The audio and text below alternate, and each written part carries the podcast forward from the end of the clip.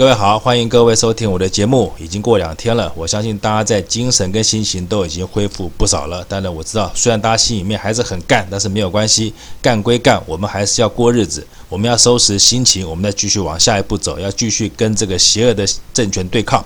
那韩市长呢？因为这两天我很少看到他在新闻上出现。他之后那天发表了这个败选宣言以后呢，罢免宣言了，不是败选宣言。然后呢，他就比较少出现在荧幕上。我猜呢，可能是他现在在忙着要交接，或者说下一届啊要推谁出来选，他在忙这些事情。还有就是许议长的忽然身亡，可能对他打击也不小。那好，那没有关系，我呼吁一下韩市长，就是你现在最不该心情不好的就是你，而且呢，最不能杂乱无章、做事没有头绪的也是你，因为你身上还肩负很多重责大任。那假如说你一下子不知道该怎么做，或是说你的幕僚没有给你很好的建议，那我今天给你建议几件事情。我觉得事情要分轻重缓急，什么事情该先做，什么事情该后做哦，你应该要有一个分类跟层次，这样子做起来才能按部就班，才能迅速恢复战力，再继续投入战场跟这个邪恶的政权对抗。我觉得你现在首要的事情，当然交接市政是第一个，但我希望你在交接市政的时候留一点政治心眼。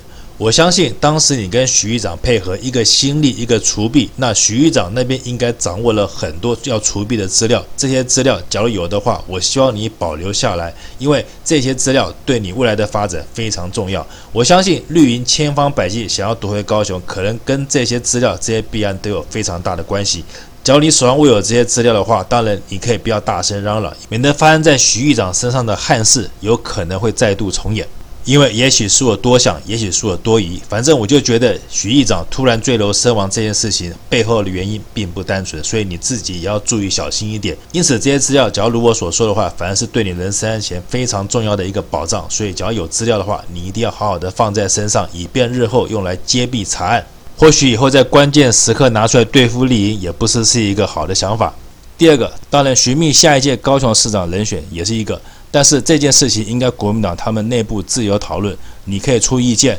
可是我觉得可能国民党对你的意见不会采纳太多，因为你现在是一个败军之将，败军之将不成言勇，你现在的话在国民党内部应该起不了什么作用，所以呢，我倒是给你建议，你现在最重要的事情。倒不是说要去应付国民党，或是像媒体所说什么啊，你要去选市长或者选党主席。我觉得媒体讲的这些，我八百年前就讲过了，这是狗屁。而且呢，媒体说这些事情，八字都还没一撇，两年后的事情讲它干什么呢？我觉得你现在最重要的事情是你要盘算一下，你手上还有多少筹码跟资源。假如你还要继续从政的话，你就必须迅速把这些筹码做最有效的利用。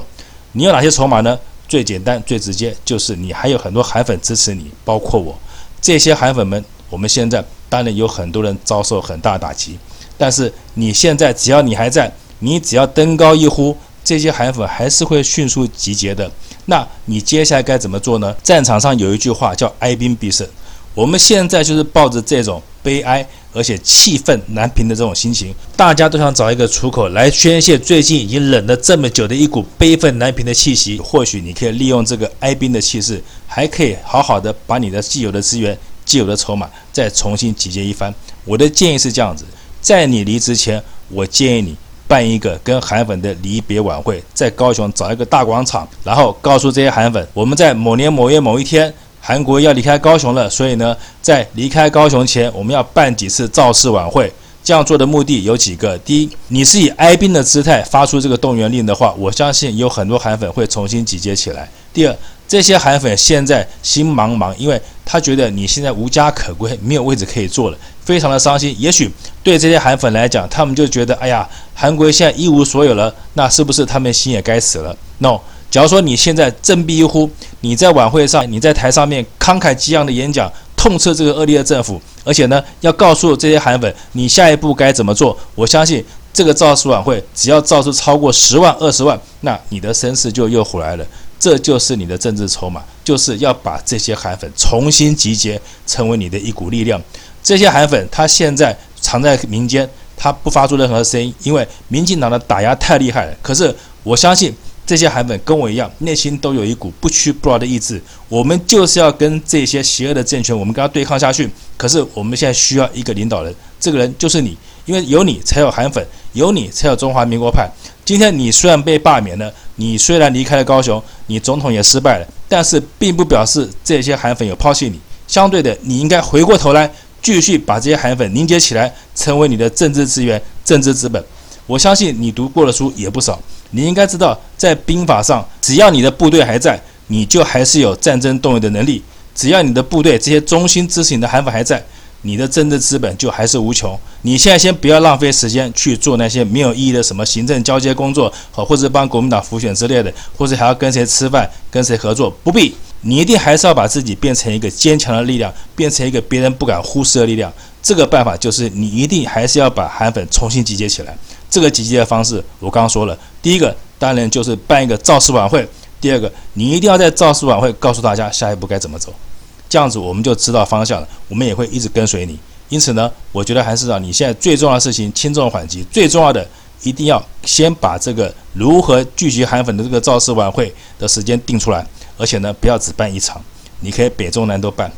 当你这样办了这些造势晚会，假如还是看到人山人海的韩粉，还是看到数以万计韩粉拿着国旗支持你，我相信这些政治人物还是对你会忌惮三分。而我们这些钢铁韩粉的力量，也是让你重新东山再起的力量。所以你一定要想清楚，一定要规划好。最重要的事情，现在就是要把这些韩粉集结起来。政治人物最大的政治筹码就是群众跟民心，你只要掌握这两块，其他的政治人物对你来讲根本就是不屑一顾，而且不堪一击。只要这些群众跟民心还在你身上，你绝对会再有东山再起的机会。我不知道这是不是你的期盼，但是请相信我，这绝对是所有支持你的钢铁韩粉我们共同的期待。在我节目的之前很多集，我就已经提过很多意见。假如你被罢免的话，你该怎么做？现在刚好就是符合我的预期，你被罢免了，所以我一点都不难过。我反而觉得这是你海阔天空。大展拳脚的时候，你这第一步一定要走好。我不希望你因为这次的打击，你就畏畏缩缩，你就丧失了当年韩式京剧、韩式幽默、韩式风格的这种自信十足，可以把所有的人都嬉笑怒骂一番的这种韩式风格的做法。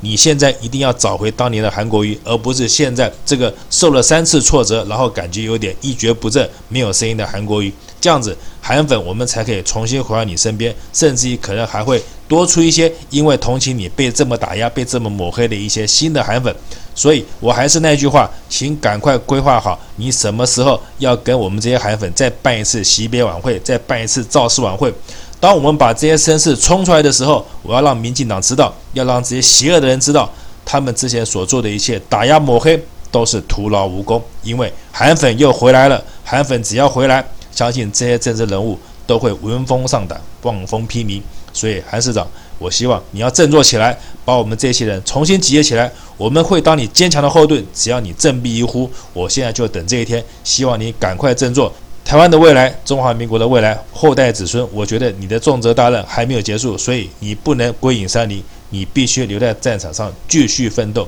要不然就枉费我们这些支持你的人一番苦心了。好，苦口婆心讲到这边，我希望，假如有人可以把我的话转给韩市长的话，就请你帮我表达一下；或是假如有人可以把我的言论在网络上广为发布的话，假如能够因为这样子而振奋鼓舞所有韩粉的心，我相信不论如何，我也是功德一件。各位朋友，我们一定还要振作起来，我们要抬头挺胸迎向未来，因为我们没有做错什么事情。做错事情，邪恶用下贱手法、下三滥手法赢得胜选的是民进党，并不是我们。所以，我们是好人，我们是正义的一方，我们必须跟邪恶对抗。所以，抬头挺胸，不要垂头丧气，我们一定要正面迎战这群恶徒，不把他们消灭，我们绝不罢休。好，今天节目做到这边，谢谢各位收听。